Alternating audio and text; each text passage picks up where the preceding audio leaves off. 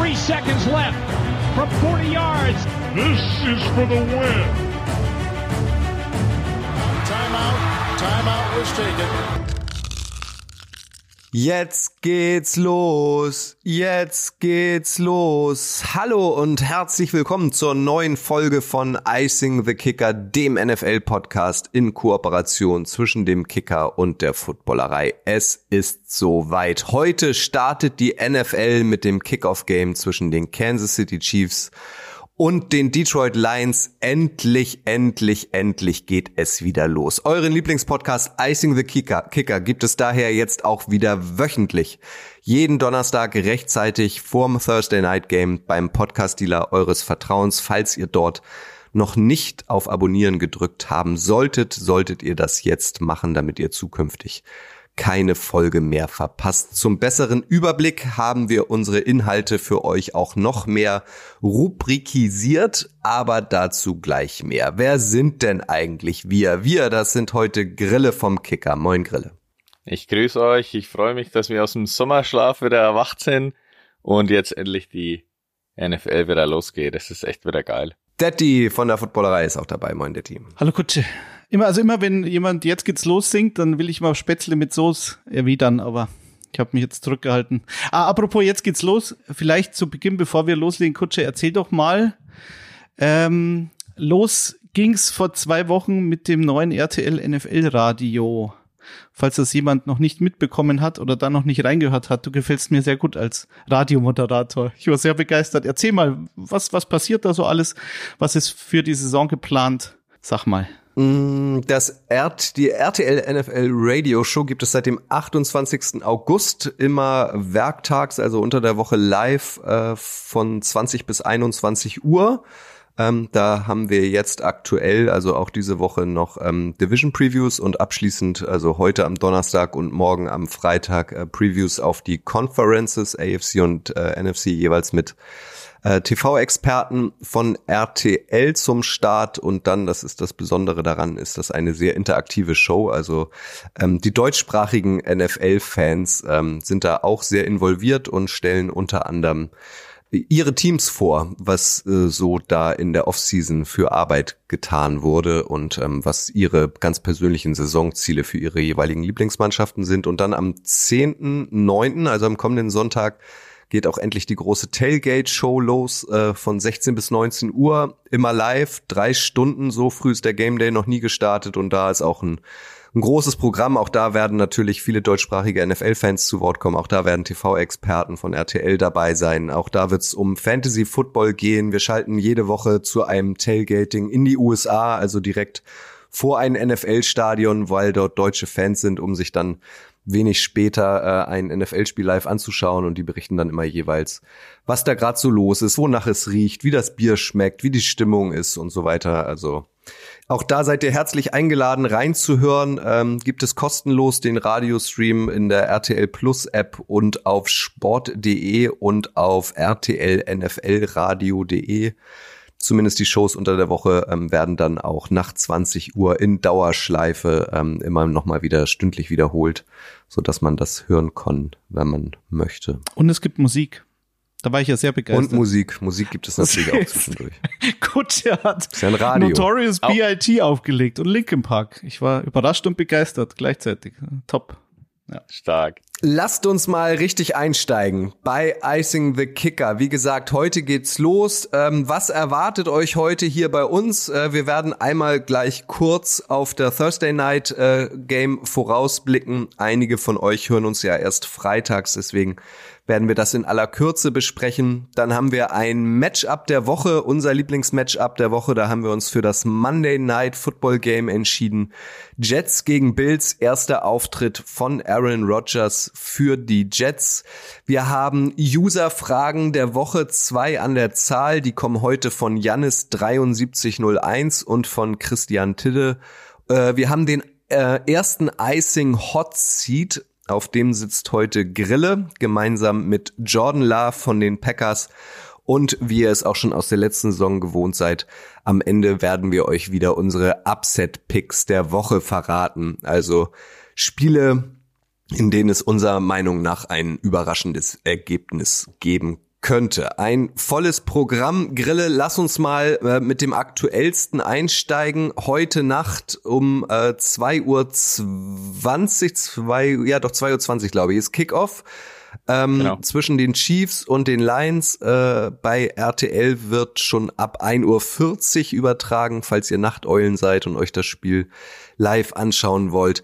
Was sagt dein Bauchgefühl, Grille? Wird das ein spektakuläres Spiel oder wird es deiner Meinung nach ein Kickoff-Game, in dem beide Mannschaften erst noch ihre Form finden müssen? Das ist wahrscheinlich der große Nachteil für beide, dass jetzt einfach so eine lange Pause war, weil ich glaube, wenn es direkt nach der Saison quasi gefühlt weitergegangen wäre, dann wäre es natürlich schon sehr spannend gewesen. Die Lions, die damals echt richtig heiß waren, den Packers ja noch in die Suppe gespuckt haben und ja, fast selber noch in die Playoffs eingezogen sind und dann die Chiefs eben mit diesem Super Bowl Stimmung. Das ist natürlich jetzt viele, viele Monate her. Wir wissen ja alle, dass bei den Chiefs jetzt gerade erstens mal Chris Jones ja in seinem Holdout immer noch ist. Das ist natürlich irgendwie ein Problem, was so als Schatten über dem Team liegt. Und jetzt gestern ja noch ganz frische News ja reingekommen und vorgestern, dass Travis Kelsey ja sich im Training das Knie ja durchgedrückt hat quasi und das irgendwie angeschwollen ist. Jetzt heißt es quasi, dass er irgendwie jetzt nicht ganz was Schlimmes mit dem Kreuzband hat. Aber das ist natürlich trotzdem was, was natürlich die Offense beeinträchtigen könnte, gerade gegen eine Lions Offense oder gerade in, in einem Spiel gegen die Lions, die natürlich da, denke ich mal, extrem motiviert reingehen. Erstens die Ehre haben, die Saison zu eröffnen gegen den Super Bowl-Sieger, das haben sie sich eben verdient mit einer starken ja, Endsaison letztes Jahr. Da denke ich, wollen sie direkt ein Ausrufezeichen setzen. Und ja, Chiefs sind trotzdem Favorit, aber wenn natürlich so jemand wie Travis Kelsey da wegbricht, dann ja, spannend. Ja, spannend. Vor allem, weil jemand wie Chris Jones sehr wahrscheinlich auch wegbrechen wird. Also mich wird sehr überraschen. Wie gesagt, wir nehmen, ja. wir nehmen am Mittwoch auf. Ihr werdet es am Donnerstag hoffentlich äh, hören. Solltet ihr den Podcast am Freitag hören, dann werdet ihr wissen, wer jetzt gespielt hat und wer nicht. Chris Jones, selbst wenn er wieder erwarten seinen Vertrag doch noch unterschreiben sollte, wobei die letzte Aussage von Andy Reid äh, am Dienstagabend äh, eher negativ klang, dann hat er halt das gesamte Trainingcamp verpasst. Gleiches haben wir bei Nick Bowser bei den 49ers. Also das sind so ein Personalien, die finde ich doch relativ ungewöhnlich sind, weil es absolute Superstars der Liga sind, die da äh, nicht trainieren wollen und um ihren neuen Vertrag kämpfen. Aber klar, Kelsey ist eine Frage. Auf der anderen Seite eine Statistik sowohl von Patrick Mahomes als auch Andy Reid. Andy Reid 8-0 ähm, in, in Saisoneröffnungsspielen und Patrick Mahomes äh, in seiner Karriere 5 zu 0 mit den Chiefs. Und im Schnitt hat Mahomes äh, und seine Offense dabei 38 Punkte knapp aufs Brett gelegt. Also es wäre schon überraschend, wenn die Lions gewinnen. Ich glaube aber, dass die Lions mithalten können. Und äh, Chiefs Defense, klar, ohne Chris Jones mh, hm, könnte vielleicht das Run-Game der Lions funktionieren. Es wird sehr interessant, was sie mit Jamir Gibbs machen. Ähm, solltet ihr es nach Donnerstagnacht hören, werdet ihr wissen, was wir mit ihm gemacht haben. aber äh, da hieß es auch, ja, vielleicht ist er sogar der, der Deep Threat in der Lions Offense, weil so ein Outside Receiver fehlt Detroit. Ähm, Amon Russell Brown ist es nicht. Amon Russell Brown wird wahrscheinlich wieder seine 10 bis 20 Targets bekommen. Aber es wird sehr interessant. Äh, ich bin ein großer Believer in Ben Johnson, dem Offensive Coordinator in Detroit. Mal sehen, was er da rauszaubern wird. Dass der sich so berappelt hat, ne? 1988 großer Skandal um Ben Johnson bei den Olympischen Spielen, 100 Meter Lauf und jetzt ist er einfach OC bei den Detroit ja, Lions. Vor allem das ist krass. Als also, Kanadier. Die Vita mancher Menschen ist wirklich beeindruckend, muss man sagen. Detti, dann sag doch mal konkret, wir wollen tippen. Wie geht das Spiel aus heute Nacht? Ich sag 35 zu 31 für Detroit. Absolutes Monster-Game. Oh. Natürlich ist das, ja, da ist natürlich immer der Wunsch der Vater des Gedanken und äh, ich glaube, dass beide Offensiven den Ball bewegen können.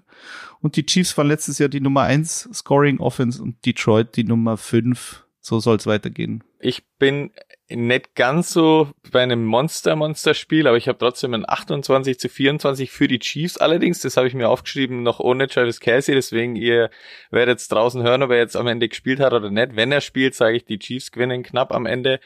Aber die Lions werden da auf jeden Fall mithalten. Jared Goff hat mich letztes Jahr auch echt total beeindruckt. Der hat jetzt, glaube ich, 324 Pässe auch ohne Interception. Also der kann den Aaron Rodgers Rekord, er ist knapp über 400, noch äh, ja brechen. Also ich denke mal, da wird er dran anknüpfen wollen. Ja, und deswegen denke ich, halten sie gut mit. Am Ende machen es aber die Chiefs mit 28, 24. Ich reite da mit dir, Grille. Ich habe mir ein 27-20 für die Chiefs notiert. Also nicht so ein komplettes High-Scoring-Game, aber es werden natürlich schon Punkte purzeln. Ähm, ich bin, wir kommen. Ich, ich, bin, ich kurz, ich bin sehr gespannt auf Aiden Hutchinson, weil den habe ich in einem in einer Bold Prediction als Defensive Player of the Year. da muss er, glaube ich, um das zu erreichen in Kansas City schon einen Stempel hinterlassen. also sehen. schaut ganz genau hin auf Aiden Hutchinson. Wir kommen zu einer Rubrik. Das Matchup der Woche. Monday Night Football. Ich habe es einleitend erzählt. Das ist für uns das Spiel in NFL Week 1. Die Buffalo Bills bei den New York Jets. Kickoff in der Nacht von Montag auf Dienstag um 2.15 Uhr. Also wieder was für euch Nachteulen. Aaron Rodgers startet damit direkt mit einem Heimspiel für sein neues Team Grille. Da muss ich dir als allererstes den Ball zuwerfen.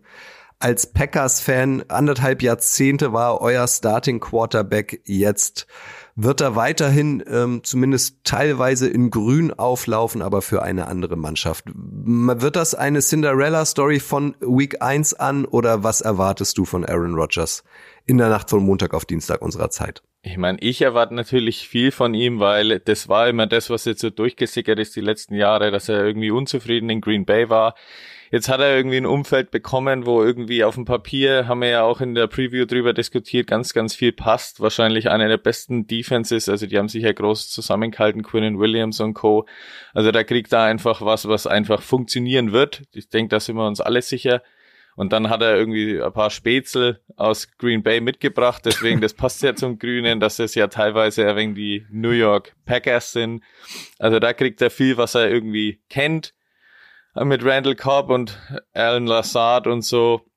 Und dann hat er natürlich, also in der Defense haben wir ja Sauce Gardner und in der Offense haben wir Garrett Wilson, die beiden Offensive und Defensive Rookies of the Year. Also da kommt er irgendwie in was rein, wo er eben das fehlende Puzzlestück ist, sein soll und das jeder auch von ihm erwartet. Und ich denke, ich erwarte es dann irgendwie auch, weil es wäre irgendwie schon eine Monster-Enttäuschung, wenn da irgendwie gar nichts gehen würde. Im Prinzip wurde die ganze Offseason drüber gesprochen, ist das, was Rogers jetzt hat, da, vergleichbar mit dem, was er in seinen Glanzzeiten, und die sind dann noch nicht so lange her, was jetzt vor allen Dingen die NFL-MVP-Auszeichnungen betrifft, in Green Bay hatte ich glaube, was den Receiving Core anbetrifft, wenn man es jetzt positiv formuliert, okay, Garrett Wilson ist äh, Davante Adams, ähm, der Rest bleibt sowieso gleich. Ich glaube nicht, dass Randall Cobb eine große Rolle spielen wird, aber das jeder, der Hard Knocks verfolgt hat in den letzten Wochen, äh, sieht schon, dass das, ähm, wie du schon sagst, ein Spätzle ist, der da mit ihm nach New York oder nach New Jersey gezogen ja. ist. Er ist ja, glaube ich, sogar der Patenonkel von ja. einem Kind von Randall Cobb. Also, da erwarte ich nicht so viel, aber McCall Hartman ist ja auch nicht so schlecht. Zumindest als dritter Receiver. Und was, glaube ich, entscheidend sein wird für den Erfolg der Offense, ähm, ist zum einen die O-Line. Also ist diese O-Line besser bei den New York Jets, als sie letztes Jahr war? Es sieht zumindest so aus, dass jemand wie Mackay Beckton, der ja ehemaliger First Rounder, bis jetzt große Enttäuschung, natürlich sehr schwer verletzt, sehr oft verletzt, ähm, tatsächlich jetzt Starter auf der rechten Seite ist. Ähm, dass Dwayne Brown, der Left Tackle, rechtzeitig fit geworden ist dass natürlich Elijah Vera Tucker wieder zurück ist, der für mich ganz entscheidend war letztes Jahr, äh, natürlich neben der Quarterback-Frage, aber der ist zu früh weggebrochen, äh, zusammen mit Brees Hall. Womit wir zur zweiten, zum zweiten Aspekt kommen, Brees Hall ähm, und Delvin Cook. Beide kommen von Verletzungen zurück. Äh, beide sind, glaube ich, noch nicht bei 100 Prozent. Das heißt, beide werden einen Snap-Count erleben. Ich glaube, dass beide active sind, aber ich glaube, es würde keinen überraschen, wenn wir so ein Michael Carter-Spiel erleben. Also, falls noch ein Fantasy-Footballer den Sleeper für Woche eins braucht, ich weiß nicht. Also, ich habe da das Gefühl, der wird zumindest einige Catches haben. Und gerade so in Hurry-Up-Situations, äh, die es ja geben wird äh, in diesem Spiel, vermutlich auf dem Platz stehen. Grille, ich würde bei dir gerne noch mal bohren in Sachen Aaron Rodgers. Also die NFL-Welt spricht ja logischerweise ähm, ja eigentlich schon seit Monaten, aber jetzt in diesen Tagen nur über Aaron Rodgers. Der nutzt dann ja auch die Gelegenheit und ähm, setzt wieder irgendwelche wirren Social Posts ab. Ja. Äh, Stichwort Novak Djokovic, Stichwort US Open. Wer es nicht gesehen hat, kann ja einmal danach googeln. Ich will dem da jetzt keine Bühne geben. Nee. Ähm, das ist ja so ein bisschen vergleichbar mit Russell Wilson in der letzten Saison. Da wissen wir, ähm, auch da waren die Erwartungen hoch, das ist aber irgendwie komplett in die Hose gegangen. Ähm, wie hast du Aaron Rodgers aus der Ferne die letzten Jahrzehnte kennengelernt? Ist das jetzt so eine Situation, die ihn nochmal besonders pusht, weil alle auf ihn schauen? Oder ähm, schätzt du ihn so ein, dass auch einem Aaron Rodgers, der in der NFL schon viel gesehen hat, dass dem jetzt auch die Muffe geht? Ähm, natürlich ist das ein ganz anderes Umfeld. Ich habe es ja mit New York schon gesagt, die Preise sind damals auch direkt hochgegangen für die Tickets und so. Das ist für ihn schon trotzdem was Neues, weil Green Bay ist dann trotzdem irgendwie ein anderes Umfeld. Er stand natürlich schon immer im Rampenlicht, wie Experten und irgendwie, keine Ahnung, TV-Kommentatoren ständig über ihn gesprochen haben in jedem Sunday Night Game und so weiter.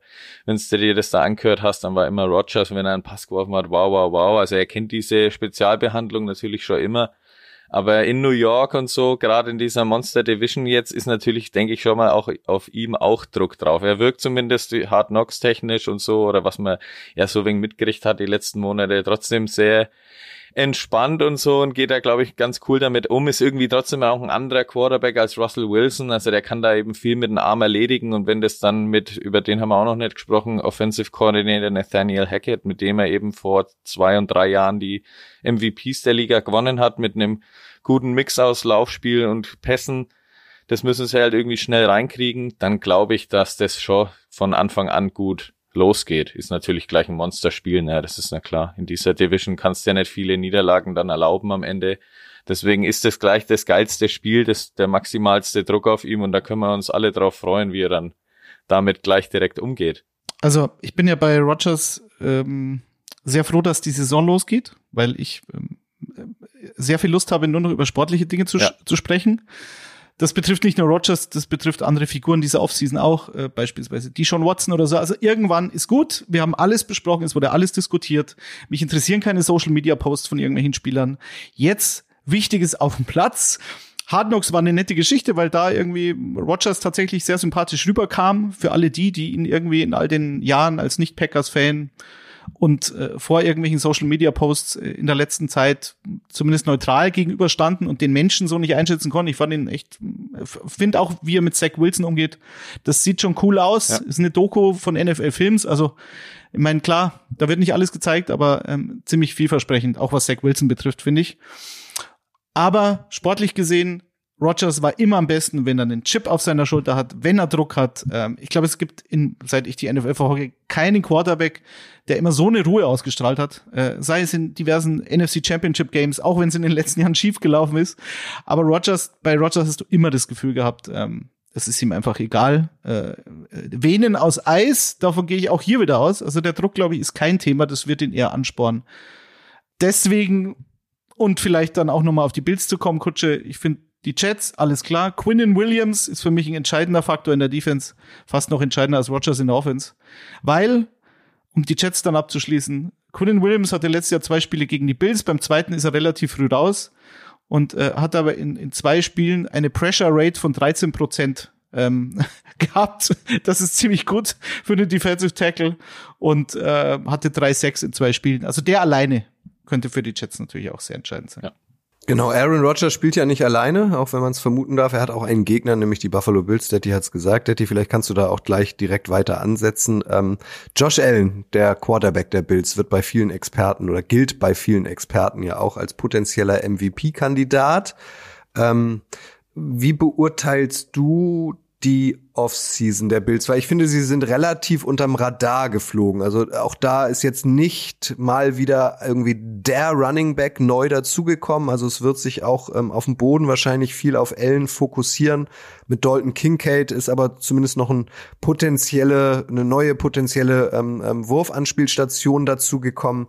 Also ist es dir auch so ergangen, dass eigentlich relativ wenig über die Bills gesprochen wurde in den letzten Wochen? Ja, das stimmt, aber das finde ich per se eigentlich äh, nicht negativ, ganz im Gegenteil, weil äh, man darf halt nicht vergessen, Josh Allen war verletzt über den Großteil der Saison und die Bills waren Super Bowl Dark Horse ist schon fast zu wenig gesagt, also die waren schon fast Favorit vor der letzten Saison, haben dann ähm, ein relativ enttäuschendes Playoff-Spiel zu Hause im Schnee gegen Cincinnati gehabt, wo sie wirklich äh, physisch unterlegen waren und äh, haben dann auch so Spieler wie Tremaine Edmonds verloren, aber durch sehr physische Inside-Linebacker ersetzt, sagen wir es mal so. Also ich glaube, Tremaine Edmonds ist eben nicht der der Thumper, der er eigentlich hätte sein sollen, so ein Rockwan Smith, das war da, finde ich, nie. Er hat andere Stärken äh, zusammen mit Matt Milano gehabt, aber klar, das musste trotzdem erstmal ersetzen, so einen wichtigen Spieler. Was jetzt vom schematischen interessant sein wird, ist natürlich, wie kann die Bills Offense mit Josh Allen und einem gesunden Ellbogen,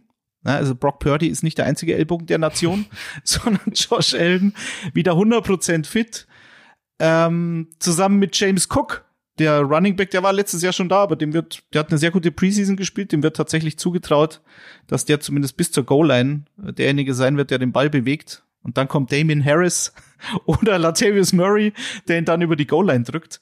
Aber wie wird die Offense, wie wird Stefan Dix wahrscheinlich gegen Sauce Gardner ähm, performen? Wie wird Gabriel Davis, Kutsche, dein spezieller Freund ähm, in Sachen Fantasy Football gegen DJ Reed performen? Äh, wird Dalton Kincaid gleich ein Faktor? weil den haben sie geholt in der ersten Runde, obwohl sie mit Dawson Knox meiner Meinung nach einen eigentlich ziemlich guten Tight haben, der auch seine Stärken im Blocken hat. Dalton Kincaid ist halt wirklich, glaube ich, ein klassischer Receiving Tight End, so ist zumindest die Rolle, die ihm da angedacht ist. Und vielleicht wird der so ein neuer Cole Beasley.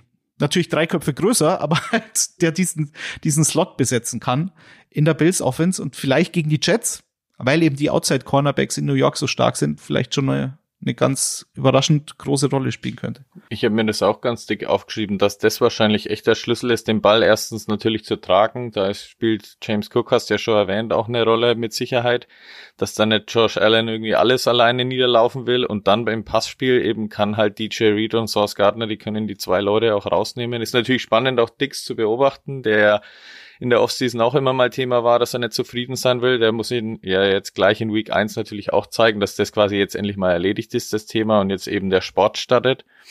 Aber ja, äh, Dalton Kincaid, den sehe ich schon auch sehr hoch ein und der kann dann in Week 1 gleich mal mit Josh Allen zeigen, dass sie so die Zwischenräume gut bearbeiten können und so dann eben auch mal vielleicht ein paar Deep Balls irgendwie aufbrechen können. Weil normalerweise, wenn es dann nur auf die zwei gehst, dann stacheln sich Reed und Gardner auch hoch und dann können sie wirklich beide theoretisch rausnehmen und ja, dann wird's vielleicht schwierig. Wie beurteilt ihr, äh, Lennart aus der Footballerei hat für Sport.de ein äh, Coaching Hot Seat Text verfasst ähm, und er lässt jetzt Sean McDermott nicht ganz unangetastet. Daddy hat es ja gesagt, die Bills ähm, letzte Saison galten eigentlich so als der Favorit. Das äh, Titelfenster ist jetzt schon ein bisschen geöffnet. Kannst du dir vorstellen, dass der also wirklich Erfolgsdruck hat, Daddy? Ja, schon, aber ich äh, habe nicht den Eindruck, dass Sean McDermott jemand ist, der die Ruhe verliert. Und äh, was, was der in den, in den letzten Jahren in Buffalo geschafft hat, diese komplette Kaderumstrukturierung, diese, diese, diese Kaderbastelei, die dich jetzt auch für die nächsten Jahre eigentlich relativ entspannt als Bills-Fan in die Zukunft sehen lässt. Und wenn man bedenkt, wie lange die Bills kein Faktor mehr waren in der NFL, dann wird der aus meiner Sicht auch äh, eine richtig schwache Saison noch überleben, weil, ne, also so viel gab's da nicht. Ich glaube, sie waren in der, in der in Josh Allens erster, nee, sie waren mit Tyrod Taylor, glaube ich, in der ersten Saison von Sean McDermott hatten sie, glaube ich, einen Winning Record. Dann die, die Rookie-Saison von Josh Allen war so semi. Und seitdem geht's aber halt steil bergauf. Also ich sehe den nicht auf einem Hot Seat, weil äh, du musst erstmal die Erfolge haben, die McDermott in den letzten Jahren hatte, vor dem Hintergrund, äh, wo Buffalo die Jahre davor stand. Ja, würde ich eigentlich mitgehen. Also das war beeindruckend die letzten Jahre, auch wenn es letztes Jahr natürlich trotzdem irgendwie diesen kleinen Bummer mit dem Playoff aus und irgendwie die Saison nicht ganz so überzeugend ist. Es hängt viel halt auch an Josh Allen immer mit dran. Haben wir ja auch schon ein paar Mal drüber gesprochen, wenn er seine Fehler einfach irgendwie ein bisschen mehr in den Griff kriegt. Waren letztes Jahr dann, glaube ich, auch wieder 14 Interceptions, dass er da einfach ein paar abstellt oder ein paar gerade in diesen, ja, engen Fensterphasen von dem Spiel, wo es dann spitz auf Knopf steht, dass er da manchmal nicht übertreibt und sich dann nochmal den nächsten Lauf erlaubt, wo er dann vielleicht ein Fumble oder eben eine wilde Interception mit drin ist. Das muss er halt einfach immer noch ein bisschen im Griff kriegen. Dann klappt es vielleicht ja auch mit dem MVP-Titel. Deswegen ist er ja da, schwimmt er immer mit, aber ist vielleicht noch nicht ganz, ganz vorne bei der Favoritenrolle dabei. Und das Josh Allen so einen Rückschritt gemacht, beziehungsweise was heißt, was heißt Rückschritt, aber einen, ähm, einen relativ hohen Faktor an, an unforcierten Fehlern, nennen wir es mal so, hatte letztes Jahr. man darf halt nicht unterschätzen, dass er Brian Dable verloren hat vor der letzten Saison. Das ist, der hat ihn halt entwickelt Ja. und nicht so knapp. Also ich, ich finde es auch interessant zu sehen, wie es mit Josh Allen weitergeht. Ob er wirklich diese MVP-Stufe, weil so viel sind es nicht mehr in seiner Entwicklung, wo er hin kann und wo er hin sollte mit, seinem, mit seinen Fähigkeiten, ob er die erklimmen kann. Dass Brian Dable nicht mehr bei den Bills ist und die Bills-Fans, wir wissen es alle, springen ja durch Tische, ist irgendwie auch schockierend, ne? Also Ja. Ich mein, der, der Sprung durch den Dable, der gehörte da eigentlich hin. Lasst uns mal dieses Spiel abschließen, ihr beiden, und uns nicht mit konkretem Ergebnistipp, aber zumindest mit einer Tendenz festlegen, Grille. Jets oder Bills? Wer gewinnt Monday Night? Ich glaube, es kann wirklich knapp sein, aber ich glaube dann eher auch, dass Rogers da am Ende irgendwie die besseren Nerven hat und dann eben gerade in diesen wichtigen Phasen dann eben kein Fehler drin ist, was vielleicht bei Josh Allen dann immer noch ein wenig da ist. Deswegen glaube ich, wird es ein knapper Jetsie. Kommt halt einfach viel drauf an, wie die Jets O-Line hält. Ne? Die wird natürlich von Greg Rosso und Leonard Floyd und so schön bearbeitet werden. Auf der anderen Seite haben wir auch drüber gesprochen, die Bills müssen irgendwie schaffen, ein wenig das Laufspiel hinzukriegen, aber da kommen natürlich CJ Mosley und Co. auch entgegen. Also ich bin knapp bei den Jets wegen Aaron Rodgers Eiseskälte in den Venen. Okay, ich mach's kurz. Kurzer, ich, ja, ich bin auch bei den Jets. äh, Primetime, das ist das Kniescheibenabbeißerspiel von Robert Sala. Diese Rede, die würde ich gern hören vom Spiel. Aaron Rodgers, jetzt geht's los. Der Weg ins Licht ist frei und äh, also wenn wenn man motiviert ist, dann die Jets Monday Night zu Hause gegen die Buffalo Bills mit Aaron Rodgers. Ja. Und das Stadion wird kochen, glaube ich. Deswegen auch Jets für mich. Ah, Ich bin da ein bisschen hin und her gerissen. ne? Ich weiß es nicht. Es wäre eigentlich, also typisch NFL, wenn das erste Spiel von Aaron Rodgers irgendwie, wenn es da gleich funkt. Es wäre aber auch irgendwie typisch NFL, wenn das erste Spiel von Rodgers beim neuen Team in die Hose geht. ich ich äh, schere mal aus. Ich sag, ähm, die Bills gewinnen. Ja? Wir machen weiter mit einer neuen Rubrik. Der Icing Hot Seat. Der Icing Hot Seat. Was verbirgt sich denn dahinter, denkt ihr jetzt? Ähm, da auf diesen ähm, Hot Seat, der heiße Stuhl, explosiv der heiße Stuhl. Die Älteren unter uns werden das noch kennen. Ich gucke hier Richtung Detti, der kennt das natürlich. Ähm, ich komme gerade nicht drauf. Wer hat das nochmal moderiert? Kennst du noch? Kommst du noch an den, auf den Moderatornamen? Ah. Olaf, auf jeden Fall mit Vornamen, bin ich mir sicher. Olaf. Olaf? Bei glaub, Olaf Olaf. fällt mir Olaf Bodden Okay, müsst ein, ihr jetzt gleich mal parallel googeln, bitte. Ähm, Der heiße Stuhl bei RTL gab's mal. Ich glaube noch im letzten Jahrhundert. Egal. Ähm, auf diesen Stuhl setzt sich jetzt Grille, weil Grille hat uns eine schöne These mitgebracht, ähm, von der er natürlich zu 101 Prozent überzeugt ist. Und ähm, wir schauen aber mal, ähm, ob wir Grille jetzt ein bisschen grillen. Was ist denn dein, dein Hot, dein Hot Take auf dem Hot Seat Grille? Inzwischen bin ich bei den 101 oder 110 Prozent. Ich, äh, ich habe es ja im Podcast auch gehört. Ich bin ein paar Mal eher noch unsicher gewesen, aber so in den letzten Wochen und dann die Preseason auch, bin ich so langsam auf die Meinung gekommen, dass, glaube ich, Jordan Love alle überraschen kann und am Ende der beste Quarterback der NFC North werden wird. Also vor Kirk Cousins, vor äh, Goff bei den Lions, die natürlich beide als Divisionsfavoriten gelten und in Green Bay äh, irgendwie alles umgebaut wird, viel jung. Das jüngste Team überhaupt, dieser 53er Roster ist der jüngste Kader überhaupt und der wird jetzt eben angeführt von Jordan Love. Und ja, bei mir hat sich dann echt immer mehr herauskristallisiert, dass ja, der das irgendwie alle überraschen kann und da oben drauf marschiert. Eine ganz kurze Nachfrage. Der beste Quarterback dieser Division statistisch oder woran machst du das fest? Statistisch auf jeden Fall, weil er da, glaube ich, reingebettet wird irgendwie von Matt LaFleur und so weiter in diese Offense mit einem guten Laufspiel. Also da kann er, glaube ich, nur glänzen drin. Er hat irgendwie, finde ich, auch nichts zu verlieren mit seiner jungen Offense. Da wartet so das Gros der amerikanischen Football-Fans oder vielleicht auch der weltweiten Football-Fans, erwartet da gar nicht so viel. Ich denke, da kann man richtig schön glänzen da drin. Deswegen bin ich immer mehr auf diese Meinung gekommen. Jetzt bin ich natürlich mal gespannt, wie heiß es mir Daddy und ihr da auf meinem schönen Stuhl machen werdet. Kirk Cousins like that nicht, Daddy, oder? He doesn't like that.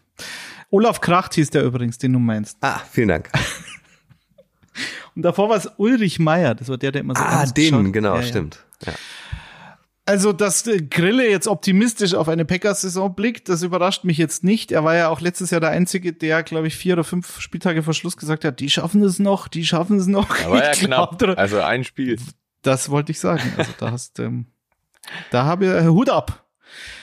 Also was mich schon ein bisschen wundert jetzt in den letzten Wochen, äh, wie sehr äh, Jordan Love und diese die, so die, diese Packers Offense oder dieses ganze Feeling um die Green Bay Packers wie wie hellgrün das auf einmal geworden ist. Also es ist ja, jeder oder viele sagen, es könnte das Überraschungsteam in der Division sein.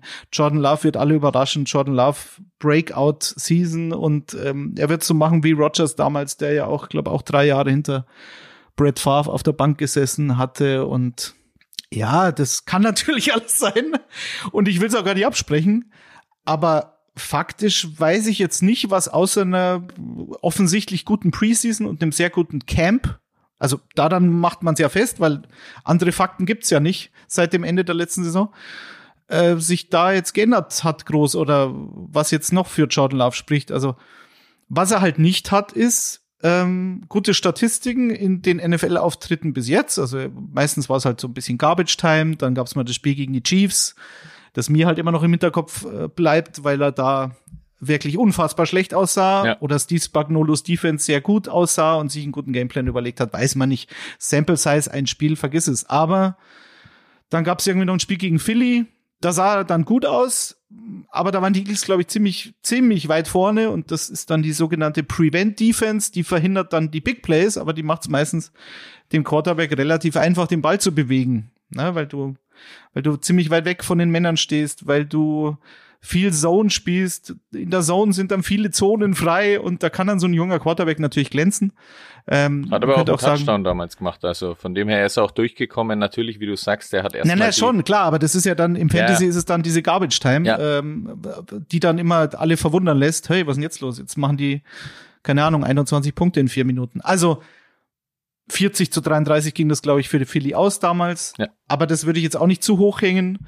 Hat jetzt drei Touchdowns, drei Picks in seiner NFL-Karriere, 60,2 Prozent Completion Rate und 26 Rush Yards. Das ist ein bisschen das, was mir fehlt, was glaube ich im College bei Utah State mh, auch anders eingeschätzt worden ist, dass er halt sehr athletisch ist und damit halt auch im Zweifel wie beispielsweise Jalen Hurts, wie Justin Fields, wie Lamar Jackson mh, im Zweifel aus der Pocket rausgehen kann und dann scrambled und allein mit seiner Athletik dann den Ball bewegen kann. Da, Auch das ist noch eine Frage, die offen ist. Vielleicht kann er es, vielleicht aber auch nicht. Gesehen haben wir es halt noch nicht. da habe ich auch was Interessantes, nämlich mir letzte Woche schon mal angeschaut. Da gab es so eine Gegenüberstellung, eben, dass er er am Anfang, um das nochmal kurz aufzubrechen, er ist ja damals in der ersten Runde gedraftet worden, worüber Aaron Rodgers ja ziemlich stinksauer gewesen sein soll. Das hat sich aber offenbar, was man dann so immer über die Zeit gehört hat, ein wenig gelegt, dass er eben auch diese, wie er jetzt Zach Wilson bei Hard Knocks ja ein wenig behandelt, dass er dann Jordan Love auch ein wenig an die Hand genommen hat und dem da viel beigebracht hat. Und da gab es so eine nette über ja, so eine Gegenüberstellung von seinem Ablauf, also in der Pocket, wie er seine Beine bewegt, wie er auch off-balance wirft und so weiter. Das sind schon viele Parallelen, die man dann zu Aaron Rodgers erkennt im Bewegungsablauf. Natürlich muss er jetzt zeigen, dass er das auch irgendwie spielen kann. Aber ich glaube, da hat er schon viel von Aaron Rodgers mitgenommen, der ja auch dann nie der große Läufer war. Es kommt halt dann drauf an, wie er mal, wenn irgendwie eine Lücke da ist, dann vielleicht da trotzdem reinläuft. Ansonsten glaube ich, von Anfang an kommt es in der Saison erstmal drauf an, dass er einfach halt hier ja, Matt LaFleur quasi machen lässt. Und da finde ich, auch wenn hier diese Receiver, es gibt keinen älteren als zwei Jahres Receiver, also wir haben Christian Watson, Romeo Dubs so als äh, Nummer eins und zwei. Dann ja, schon, du, aber das ist ja, ist das jetzt ein Argument für ihn? das ist für mich ein Argument für ihn, weil eben Matt LaFleur eben ihn da reinführt, um, wo er erstmal nur quasi glänzen kann und dann ja, aber, aber es geht doch um sein, sein Arsenal, was er hat. Du kannst, halt- jeder sagt, das habe ich auch jetzt hundertmal gelesen, Christian Watson, natürlich hat er eine, gerade gegen Ende der Saison guten Auftritt für einen Rookie gehabt und war relativ konstant und hat gezeigt, was er für Fähigkeiten haben wird. Äh, ich weiß, damals Davante Adams, der hat auch ein paar Jahre gebraucht. Also ich weiß nicht, ob äh, Christian Watson jetzt so ein 1200 Yard Receiver sein wird. Es kann sein. Was ich nur sage ist, wir haben es halt noch nicht gesehen. Nee. Und, und jetzt Christian Watson, Romeo Dubs. Ja, natürlich. Das ist Top Receiving Duo und Luke Musgrave und Tucker Craft, ähm, Top Titans. Ja, also zeig, mir ein, zeig mir einen Rookie Titan, der, der Receiving Stats im ersten Jahr hat. Da gibt's nicht so viele und nicht so oft. Ja, aber bald, weil Musgrave ist da mit Sicherheit bald dabei. Ne, der ist athletisch top, der ist sauschnell, Ja, das sind der sie kann alle. natürlich. Das sind sie alle. Äh, Das ist natürlich schon eine Maschine, wenn es den anwirfst und so, der lässt dann vielleicht mal ein, zwei Tackler dann einfach am Boden liegen und sagt, ja, Ja. da trampel ich drüber. Also- Jaden Reed haben sie auch noch, auch, auch der kann überraschen. Ich, ich gebe ja das alles. Wir sind jetzt beim Hot Seat, ne? Es ist ja jetzt hier keine Ja. Blümchenwiese. Also Nee. ich meine, das, das als Argument für eine gute Saison von Jordan Love zu nehmen, finde ich gewagt. Wobei ich aber nicht sage, dass ich nicht dran glaube. Ich sage nur, mich wundert es ein bisschen, dass man halt so confident als Packers-Fan in die Saison geht. Der Vorteil ist natürlich, wenn die Saison jetzt mittelmäßig verläuft, dann ist es ja nicht schlimm. Also das ist ja, Nee. diese Erwartungshaltung ist ja so nachvollziehbarerweise so, so tief und so weit unten im Vergleich zu den Jahrzehnten davor, wo du immer im Titelfenster sein musstest mit diesen Quarterbacks, dass das, glaube ich, schon ein geiles Gefühl ist, so entspannt in die Saison zu gehen. Das muss man schon auch sagen. Aber vielleicht noch mal zurück äh, zu Grilles ähm, Hot Take, Daddy. Äh, Jordan Love wird der statistisch beste Quarterback der NFC North. Also kannst du dir das vorstellen? Weil wie gesagt, Kirk Cousins äh, läuft da noch rum, Justin Fields läuft da noch rum, Jared Goff läuft da noch rum. Das ist jetzt nicht das oberste Regal, das oberste Quarterback-Regal in der NFL. Aber also kannst du dir das vorstellen oder, oder würdest du diese These jetzt äh, am Kickoff-Day der NFL schon widerlegen wollen? Ja. Also ich widerlege sie. Ich kann es mir nicht vorstellen, weil wenn es jetzt nur nach Statistiken geht, dann also schau dir mal die Statistiken von Kirk Cousins an. Also das ist, da ist dann immer die Frage, ist er ein Primetime Quarterback und kannst du mit dem Super Bowl gewinnen? Ja, pff, vielleicht, vielleicht nicht, ist nicht mein Problem. Das fragen sich Vikings-Fans seit Jahren. Äh, und vor allem für das Geld, das er bekommt und so. Aber rein statistisch ist Kirk Cousins kein schlechter Quarterback. Und Justin Fields, ich meine, der Mann ist für 1100 Rushing Yards äh, gelaufen letztes Jahr. Und wenn der ein bisschen den Sprung macht und vielleicht zumindest mal über 3005 oder sagen wir 3000 Passing Yards hat, dann ist er da auch schon vorne dran. Ich glaube auch nicht, dass die Idee der Packers Offense sein wird, äh, Jordan Love 4500 Passing Yards zu geben.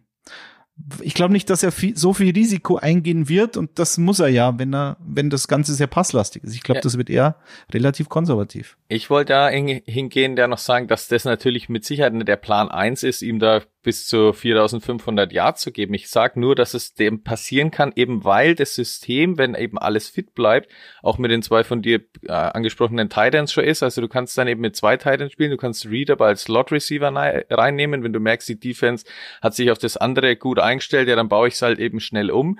Dann hast Aaron Jones und AJ Dillon noch dabei, die eben Lücken aufreißen können. Und was man in der Preseason eben gesehen hat, ist, dass Jordan Love, wenn das System funktioniert und dann eben Christian Watson zum Beispiel durchläuft, dann eben geile, weite Bomben werfen kann. Und das musste halt das Ziel sein, diese Lücken aufzureißen. Und dann muss er das ja natürlich anbringen. Natürlich würde er auch seine Fehler machen, das ist ja auch klar. Aber ich sag nur, dieses System gibt mir echt richtig viel, ja, frohen Mut irgendwie auf die Saison. Ja, den hast du, den hast du doch immer. Ja, den habe ich natürlich schön. immer, aber da, da schaue ich echt drauf. Dann haben wir natürlich auch den Vorteil, also Aaron Rodgers wechselt zu den Jets und hat da echt vielleicht Probleme mit der O-Line. Wenn die O-Line in Green Bay äh, gesund bleibt mit Bakhtiari und äh, Acton Jen Jenkins, dann ähm, hat er da auch eine Gmade Wiesen quasi, wo einfach mal gar nichts durchbricht. Also das ist, finde ich, schon, Also- Wenn Bakhtiari mal fit bleibt. Ja, das das ist naja, im natürlich Moment, klar. im Moment sieht's ganz gut aus, Ja. was die Online betrifft, muss man sagen. Aber ja, das kann alles sein. Und ich glaube auch, dass Jordan Love positiv überraschen wird, wobei das jetzt schon wieder die Frage ist, weil dieser Hype ist ja fast schon ein Hype in den letzten Wochen mir fast zu weit geht und wie gesagt, ich nicht nachvollziehen kann, woher der kommt. Also diese Gewissheit, dass es sehr wahrscheinlich ist, dass das alles optimal laufen wird. Die anderen Offenses hier, ne, Jared Goff, Ben Johnson, das ist halt jetzt auch schon ein bisschen länger gewachsen. Und, und Jordan Love macht jetzt da Gut, aber die seine Offense, erste Saison als Starter. aber die Offense selbst ist ja auch gewachsen in dem Sinn, dass er immer seit Jahren von Matt LaFleur angeleitet wird. Ja, ja gut. und da mit Aaron Jones und so weiter ja auch ein paar Anker da sind. Plus die O-Line. Also da kommt jetzt klar ein neuer Quarterback rein, aber ich finde halt, ja, also da ist jetzt nicht viel Neues umgebaut worden, so im System. Das sind junge Receiver da. Es ist ein, ja, junger oder frischer Quarterback, der jetzt aber schon ein paar Jahre eben da ist und von Aaron Rodgers hoffentlich gut gelernt hat. Also so ganz auf neu neu würde ich das jetzt auch nicht interpretieren. Das wäre ja noch schlimmer. Ja, ja, dann würde ich die Bold Prediction vielleicht auch gar nicht machen. Grille, komm mal an dieser Stelle jetzt runter vom Icing Hot Seat, bevor du dir die Pobacken noch äh, endgültig ähm, verkohlst. Äh, wir können aber festhalten, Detti, äh, du setzt dich nicht dazu, du ähm, kommst da mit Löschschaum am Stuhl vorbeigefahren. Ja, davon kann. Ja, ja. Wie gesagt, bei John Love, ich bin nicht pessimistisch. Ich glaube nur, dass es ein bisschen Growing Pains geben wird, wie man so schön ja, sagt. gegen die Bears auf jeden Fall noch nicht, ne? Spiel Naja. eins gegen die Bears, die own er dann gleich einmal und dann geht der Hype Train erst richtig los. Oder so rum. Wir wollen jetzt auch euch zu Wort kommen lassen. Herr, Herr Godell, noch eine Frage. Lassen Sie uns noch eine Frage für die User, bitte. User-Frage der Woche. Diese Woche haben wir sogar zwei sehr gute, wie wir finden, bekommen, die wir hier jetzt gleich thematisieren wollen. Immer ähm, zum Anfang der Woche, also Montag, spätestens Dienstag, könnt ihr euch äh, rot in Kalender anstreichen. Fragen wir sowohl über den Instagram-Kanal des Kicker als auch über den Instagram-Kanal der Footballerei euch nach euren Fragen ab, ähm, was euch auf der Seele brennt sozusagen Richtung NFL ähm, und ähm, wir gucken uns das dann an und entscheiden uns für mindestens eine User-Frage der Woche. Wie gesagt, diese Woche sind es zwei. Die erste kommt von Jannis 7301 Detti. Welcher Starting Quarterback wird zuerst gebencht in der neuen NFL-Saison? Mm, ja, für mich zwei klare Kandidaten. Vielleicht Grille, heb die Hand, wenn du einen besprechen möchtest. Also Sam Howell ist für mich ein Kandidat von den Washington Commanders. Und der zweite ist Desmond Ritter von den Falcons. Sam Howell ist es für mich deshalb, weil ich glaube, dass Ron Rivera um seinen Job kämpft. Und das ist immer ein Argument für einen Headcoach, die Geduld zu verlieren. Ich freue mich total auf Sam Howell. Ich glaube auch, dass, dass der auf dem Boden überraschen wird, weil er auf dem College ein sehr mobiler Quarterback war. Ich glaube, 800 Rushing Yards in seiner letzten College-Saison. Ich glaube, dass die Defense bei den Commanders gut genug sein wird, um dafür zu sorgen, dass der Quarterback nicht zu viel unnötiges Risiko eingehen muss und ne, dass das Playbook schön äh, offen bleibt und man sich nicht frühzeitig aufgrund eines hohen Rückstands irgendwie mh, darauf verlassen muss, dass das Ding durch die Luft funktioniert. Ich glaube, er hat gute Waffen. Ich glaube, Jahan Dotson wird einen Riesenschritt machen im zweiten Jahr. Terry McLaurin hat jetzt den, den beliebten Turf Toe. Das ist sehr unangenehm. Das kann sich auch ein bisschen länger hinziehen, auch wenn er, selbst wenn er spielt. Also, Sam Howell ist für mich ein Kandidat. Sie hätten mit Jacoby Brissett einen Mann in der Hinterhand, den du eigentlich immer reinwerfen kannst. Das ist dann vielleicht nicht schön für die Fanbase, aber es ist natürlich ein Risiko, oder, Grille? Also Sam Howell habe ich auch überlegt. Ich finde aber, dass er gerade von dem, von dir angesprochenen Sachen, dass er da, glaube ich, vielleicht ganz gut aussehen wird. Und selbst wenn nett, glaube ich nicht, dass die in Washington ganz so schnell umbauen, wie sie vielleicht bei anderen Teams umbauen könnten. Also ich habe dann, ich habe dann eher an Tannehill zum Beispiel auch gedacht, wenn der dann wieder auch ein wenig angeschlagen wirkt oder irgendwie seine Dinger nicht mehr so hinkriegt in seinem hohen Alter ja jetzt auch schon. Deswegen kann ich mir da schon theoretisch auch vorstellen, dass dann Will Levis, den sie ja Anfang der zweiten Runde gedraftet haben, da dann reinrückt. Für mich ist nur noch mehr irgendwie als Top-Favorit einfach Baker Mayfield da bei den Tampa Bay Buccaneers. Also ich finde, die haben echt immer noch, also wenn Mike Evans, wissen wir jetzt nicht irgendwie, da heißt es ja auch, dass der irgendwie während der Saison vielleicht mal wegkommt. Am Anfang ist er jetzt noch da mit Godwin, also da haben sie, finde ich, schon gute Waffen, die er natürlich einsetzen muss. Und wenn das nicht klappt mit einer eigentlich guten Defense, in der Division, wo man ja irgendwie auch noch nicht so ganz weiß, ob da die ganzen anderen Teams wirklich durchstarten, dann könnte ich mir da eher vorstellen, dass dann wirklich gesagt wird, okay, Baker, jetzt reicht's mal, jetzt haben wir dir nochmal hier Vertrauen gegeben, aber jetzt irgendwie, bei dir wird's irgendwie in der NFL nichts mehr. Ich finde, bei den Buccaneers muss man auch dieses, diesen Faktor mit äh, dem Headcoach nehmen. Also Todd Bowles, der sitzt für mich auch auf einem Hot Seat. Ja, Genauso wie Rivera in Washington. Also Todd Bowles, mh, da muss dieses Jahr was passieren und diese NFC Süd ist wide open. Ja.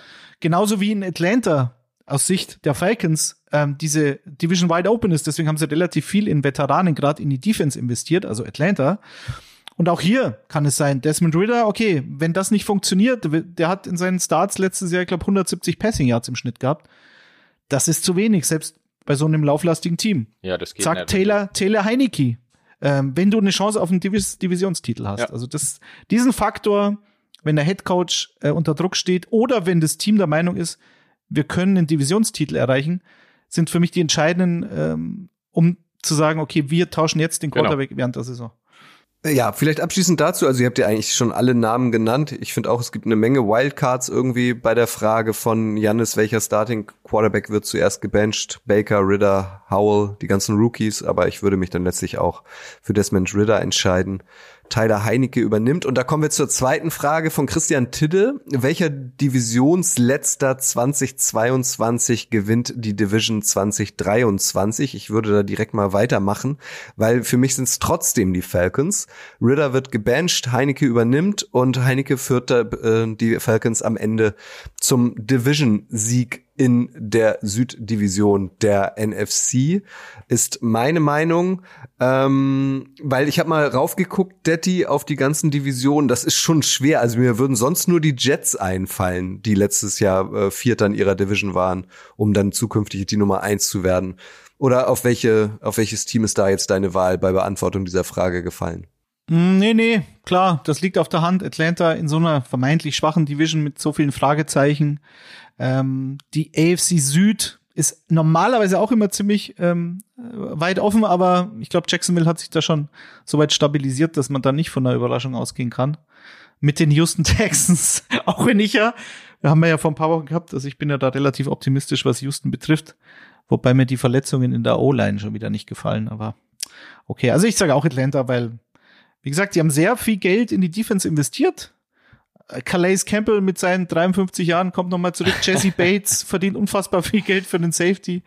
David Onyemada haben sie geholt, Bud Dupree, um den Pass Rush aufzubiefen. Also, die wollen es wissen, aber wie gesagt, dadurch steht der Quarterback äh, vielleicht ein bisschen unter Druck, aber klar, wenn du so eine dominante äh, O-Line mit so einem vermeintlich dominanten äh, Laufspiel hast, dann muss der Quarterback nicht viel machen, als ein bisschen Point Guard spielen.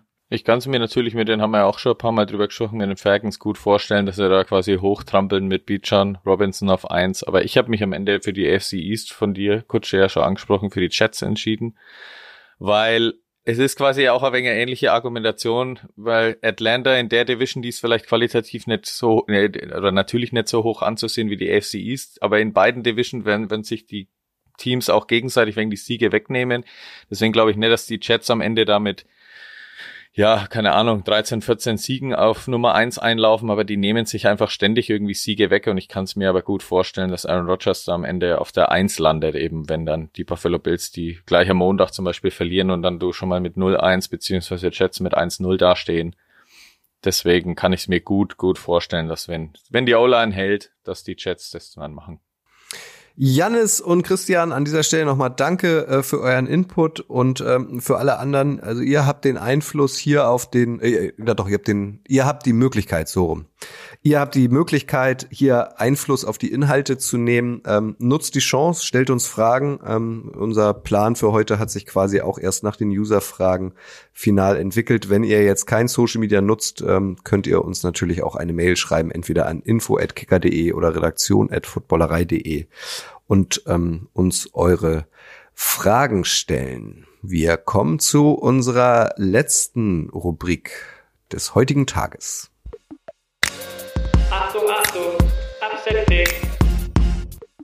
Upset Picks der Woche. Ihr kennt es ähm, noch aus der Vergangenheit, vergangenen Saison. Auch da haben wir euch immer jeder äh, ein Ergebnistipp, äh, ähm, der für Überraschung sorgen könnte, genannt. Das hat uns Spaß gemacht. Das kam bei euch gut an. Deswegen wollen wir das vorführen. Grille. Was ist dein Upset Pick der Woche in NFL Week 1?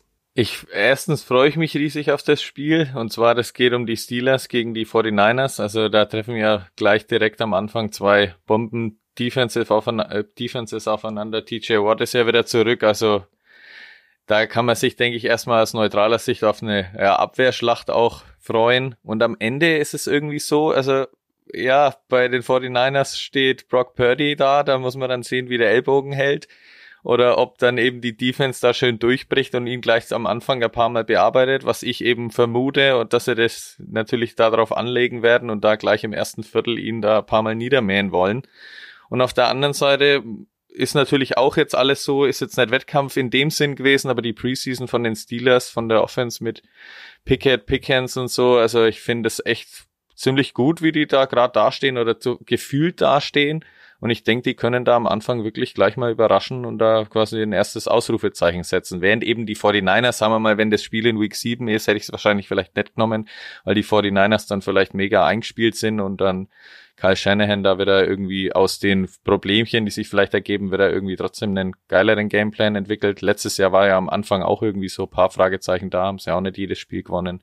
Ich glaube, dass die 49ers einfach noch so ein bisschen mit Rost ankommen und Brock Purdy mit Ellbogenrost und deswegen die Steelers da echt durchaus da überraschen können und TJ Watt, ja, der der wird sich's ganz fett draufgeschrieben haben, um da die Fans auf seine Seite zu ziehen und Brock Purdy einfach mal niederzumalmen. Herr Doktor, Herr Doktor, was habe ich? Mein Arm schmerzt. Ach, wissen Sie was? Sie haben einen rostigen Rost. Ellbogen. Da, ist, da steckt doch noch ein rostiger Nagel drin. Ja, vor allem äh, TJ Watt, Brock Purdy, also wenn wenn es da äh, ein paar Mal klingelt in der Pocket zu Ja. Beginn des Spiels, dann dann ist das vielleicht auch im Kopf, weil Brock Purdy ist ja noch ein sehr junger Quarterback, das darf man nicht vergessen. Und das letzte Mal, dass die 49ers O-Line auf dem Platz stand, war gegen Philly. Und ähm, da haben die Eagles, die natürlich eine unfassbar gute D-Line hatten letztes Jahr, haben äh, haben Nick Bosa, äh, Nick Bosa sag ich, haben äh, Brock Purdy zerstört Ja. und dafür gesorgt, dass die 49ers relativ früh im Spiel äh, den Backup vom Backup aufstellen mussten und der ist dann auch noch rausgefallen und dann äh, wurde überlegt, ob Christian McCaffrey Quarterback spielt, falls ihr euch daran noch erinnert. Also das war wirklich das furchtbarste Conference Championship Game meines Lebens. Also das war, da ist wirklich viel schief gelaufen für San Francisco. Und Ja. jetzt haben sie, glaube ich, den, das dritte Mal in Folge ähm, ein Auftaktspiel, wo sie quer durchs Land reisen müssen an die andere Küste oder in Richtung der anderen Küste. Dann auch noch 19 Uhr Kick auf deutscher Zeit. Das ist in San Francisco auch noch sehr früh. Also ja, ich, Und halt Nick mich würd Bosa das hast natürlich auch noch als Thema. Nick Bosa nicht dabei, sehr wahrscheinlich. Wie gesagt, vielleicht wird sich in den nächsten Tagen noch was tun, aber mich würde jetzt ein, ein Upset der Steelers gar nicht überraschen. Und die haben es, glaube ich, vor zwei Jahren gemacht, haben sie, glaube ich, gegen Buffalo gewonnen und letztes Jahr gegen Cincinnati in Woche eins, soweit ich das noch Sind sie war letztes Jahr, ja, glaube ich. Genau. Äh, deswegen, äh, die, die 49ers würden da gut auf diese Liste passen. Liste, Daddy, deine Liste. Ach so, ja, ähm, äh, ich sag die New York Giants. Im Sunday Night Game schlagen die Dallas Cowboys. Also ich bin da, was die New York Teams betrifft, sehr optimistisch. MetLife Stadium, Sonntagnacht, dann am nächsten Tag die Jets, Monday Night. Die Giants haben keine gute Bilanz in den letzten Jahren. Äh, also ich glaube, elf der letzten zwölf Spiele haben sie verloren gegen Dallas. Ähm, ich glaube aber, weil man ja so einen Hype, Grill hat's angesprochen, bei der Offense der Steelers hat, der auch irgendwie so, ne, ähnlich wie die Situation in Green Bay Ja. in den letzten Wochen so aufgekommen ist, habe ich auch so ein, so, ein, so ein Gefühl, dass der Hype bei den Giants relativ groß ist, weil man eben jetzt mit Saquon doch noch verlängert hat, auch wenn es nur für ein Jahr ist, aber der Spieler wird nicht unzufrieden sein, wird aber motiviert sein, ein geiles Jahr hinzulegen, m, war letztes Jahr schon fit, geht also fit in die Saison, der ist ein absoluter Katalysator und du hast ja mit Darren Waller so einen vermeintlichen X-Faktor in der Offense. Mm, Und du hast eine ganz gute O-Line. Also ich glaube, das, die größte Gefahr aus Sicht der Giants ist natürlich der Pass Rush der Cowboys. Aber mh, mit Andrew Thomas auf der linken Seite, mit Evan Neal auf der rechten, der den Sprung machen muss, und mit John Michael Schmitz, dem Center, den sie dieses Jahr gedraftet haben, sind sie da ganz gut aufgestellt. Äh, die Defense sowieso mit Wink Martindale in seinem äh, nächsten Jahr, der alte Mann. Also ich glaube, der, der hat schon was äh, im Köcher und ich glaube auch, dass der Pass Rush der Giants Unheil anrichten wird. Deswegen gehe ich jetzt mit den Giants, weil ich glaube, dass diese Offense ohne Kellen Moore, dem Koordinator in Dallas, erst noch ein bisschen braucht. Heißt der nicht Jon Michael Schmitz? Ja, Johannes. Johannes. Johannes Michael Schmitz. Der Schmitzi, sagen sie auch zu ihm. Hast du den mal gegoogelt, Daddy? Also hat der deutsche Vorfahren bestimmt. Noch nicht, aber bis nächste Woche habe ich es getan, ich verspreche es.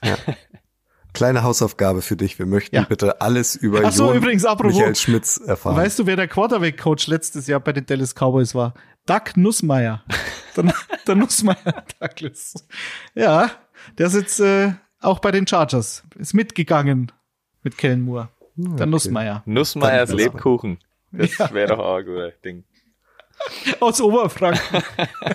Ich habe es schon mal in einem anderen Format gesagt, aber an dieser Stelle auch noch mal die Empfehlung: Googelt mal äh, Best College Player Names äh, 2023. Also Wirklich es ist es ist wirklich ein Gedicht. Es ist großartig, was da für Jungs rumlaufen. Mobility ist mein neuer Favorit. Das ist einfach, Der Mo. das ist einfach Der Mo. sensationell. Herr und Frau Bility, wie soll er denn heißen? Ja, was denkst du? Ja, Der Mo. großartig. Ähm, ich gehe, mir, mir fällt's nicht einfach, muss ich gestehen, aber ich gehe mit den Browns. Die Browns werden gegen die Bengals gewinnen. Warum? Weil Joe Burrow weiterhin an der, La äh, an der Wade verletzt ist. Er soll wohl spielen, munkelt man. Fakt ist jedoch, 100% fit sein wird er nicht. Und wir erinnern uns, ich habe es eben schon mal so ein bisschen angedeutet, auch zum Start der letzten Saison war Burrow nicht bei 100%. Konsequenz, die Bengals verloren 2023 in Overtime gegen die Steelers und Burrow warf in diesem Spiel vier Interception. Jetzt könnt ihr sagen, ja, aber mit Ward, Newsom und Delpit sind auch drei wichtige äh, Cleveland-Verteidiger fraglich. Aber ich glaube dennoch, äh, dass es für die Browns reicht, weil sie offensiv definitiv liefern werden. Ähm, weil auch bei den Bengals sich im Backfield einiges geändert hat. Die beiden äh, letztjährigen Starting Safeties, One Bell und Jesse Bates, sind weg. Jetzt sind Dex Hill und Nick Scott da. Das sind, die, die müssen sich erst finden. Das braucht Zeit, sich einzuspielen. Und Deshaun Watson, Detti hat's ja schon ähm, äh, beim Aaron Rodgers Part gesagt, ähm, der muss jetzt halt liefern. Der muss jetzt halt allen beweisen, dass er noch was zu suchen hat in der NFL.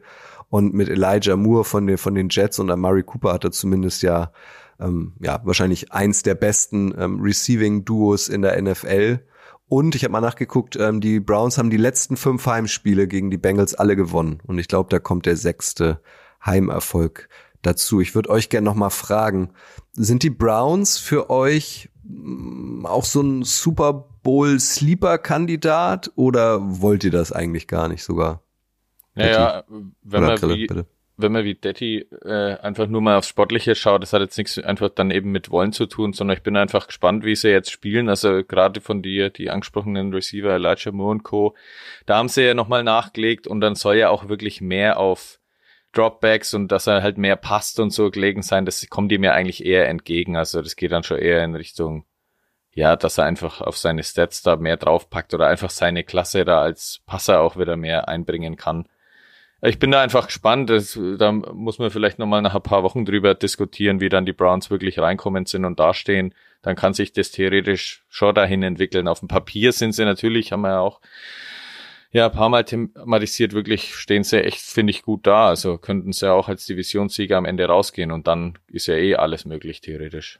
Ja, es ist halt die Frage, ob wir den Deshaun Watson sehen, Genau. der ja bei den Houston Texans war. Und das war wirklich ein absolut sensationeller Quarterback. Und ähm, ja, vielleicht wenn sie das System ein bisschen anpassen, bisschen mehr aus der Shotgun, ähm, auch teilweise ohne, ohne Running Back im Backfield. Genau. Äh, ne, so, also hinter dieser O-Line kann, also es gibt keine Ausreden, sagt man immer ähm, so gern. Und die gibt's tatsächlich nicht. Also mit die beste O-Line der Liga, weiterhin. Elijah Moore so ein, so ein, so ein Faktor, der, den man halt nicht einschätzen kann, aber er hat ja in New York gezeigt vor zwei Jahren, zu was er in der Lage ist und was er für Fähigkeiten hat. Und wenn du den kreativ einsetzt, dann kann da schon was gehen. Und Amari Cooper hat überzeugt letztes Jahr in seinem ersten Jahr in Cleveland. Also sie haben schon viele, sie haben schon die Mittel, um die Bengals zu schlagen, weil sie das ja sowieso gern tun in der letzten Zeit. Also ähm, große Frage ist halt so Denzel Ward, ne? Und noch ein paar angeschlagene Cornerbacks. Äh, Das, ne, Jamar Chase, T. Higgins, da musst du schon entgegenhalten können. Und das, äh, aber gut, vielleicht wird's dann ein, ein Shootout, ist ja auch nicht schlecht. Kann uns ja nur recht sein. Bengals at Browns, das ist das Spiel, was ihr am Sonntag um 19 Uhr bei RTL euch im Free TV angucken könnt. Ähm, parallel um 19 Uhr bei RTL Plus gibt's das Duell der Panthers und der Falcons mit Adrian, der ja letzte Woche hier auch ähm, ähm, bei Icing the Kicker dabei war, äh, Jan Stecker und mir. Ähm, Genau, könnt ihr reinschauen. Und heute Nacht, wie gesagt, Kickoff-Game gibt's auch bei RTL. Ab 1.40 Uhr geht die Übertragung schon los. Werdet ihr euch die Nacht um die Ohren schlagen, ihr beiden? Ich denke schon, ich muss ja dann auch für Kicker oder beziehungsweise auch Sonntag und dann vielleicht auch für die Nacht Nachdreher oder halt irgendwie den Spielbericht darüber schreiben. Also gerade so der Auftakt, den schaue ich mir auf jeden Fall an. Wenn es dann natürlich langweilig wird, kann man nicht versprechen, dass man es durchschaut, aber mutmaßlich wird's ja ziemlich gut werden. Mm, Ich habe es tatsächlich letztes Jahr geschafft, äh, mir einige Spiele am nächsten Morgen anzusehen, ohne gespoilert zu werden. Das war früher immer mein Hauptproblem. Ja, Aber ich hab's, ich hab's geschafft. Am Freitag, Freitagvormittag, äh, in Bayern sind noch Schulferien. Und meine Frau ist, wird nicht zu Hause sein, weil die im Büro sein wird. Das heißt, ich hätte zwar frei, aber ich weiß nicht, ob ich mir die zwei Stunden Schlaf dann gönne, bevor ich dann die Kinder bespaße. Also ich vermute, es wird auf ein spoilerfreies äh, Vormittagsgucken hinauslaufen. Ja, Früherziehung, so wichtig, Detti. Ja, frühkindlich. Kindliche Früherziehung, ganz, ganz, ganz wichtig.